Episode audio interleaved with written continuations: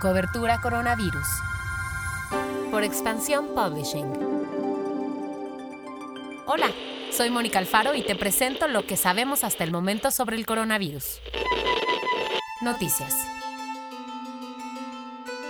De acuerdo con las últimas cifras de la Secretaría de Salud, ya son 23.471 personas contagiadas de COVID en México. En cuanto a las víctimas mortales, ya son 2.154.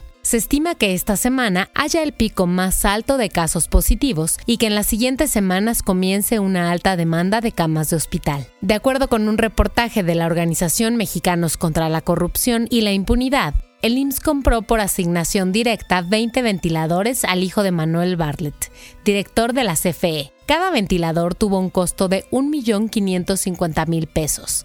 Después de saberse el hecho, León Manuel Bartlett negó los hechos y defendió la compra diciendo que el gobierno de la CDMX pagó por 143 respiradores, casi el doble en comparación con el precio que le pagaron a su empresa. Ante esto, la administración de Claudia Sheinbaum respondió que no había comparación pues sus ventiladores incluían garantías, refacciones, insumos y mantenimiento mientras que los partidos PAN, PRD y Movimiento Ciudadano anunciaron que harán denuncias y crearán una comisión especial para investigar la compra.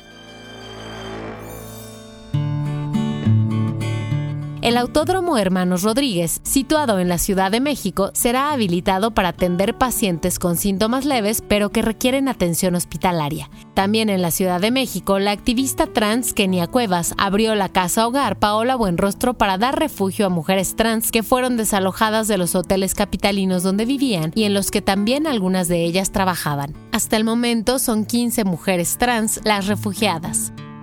Pasamos a lo que pasa en el mundo.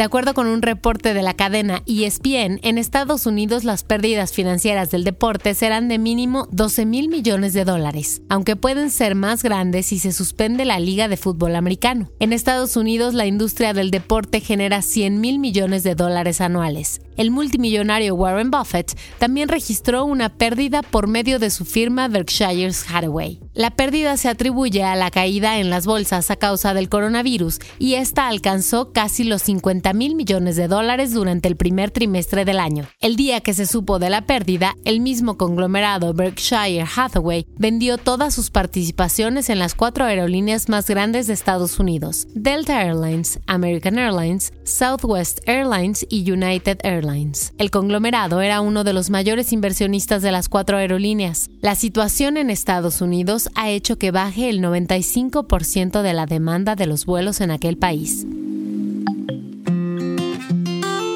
La recolección de basura siempre ha sido un oficio que pone en riesgo a las personas que viven de ello, y en tiempos de pandemia el riesgo se multiplica exponencialmente. Nuestra reportera Shelma Navarrete entrevistó a algunos trabajadores de limpia en la Ciudad de México. Ellos dicen que notan que hay más basura de la habitual, sobre todo de alimentos, pues la gente ha comprado suministros de más y lo que se echa a perder termina en la basura. Consideran también que hay gente que tira sus cubrebocas donde sea. Sabemos que esto último puede exponer a todos a una situación comprometedora. Lee el texto completo en política.expansión.mx. Sé empático.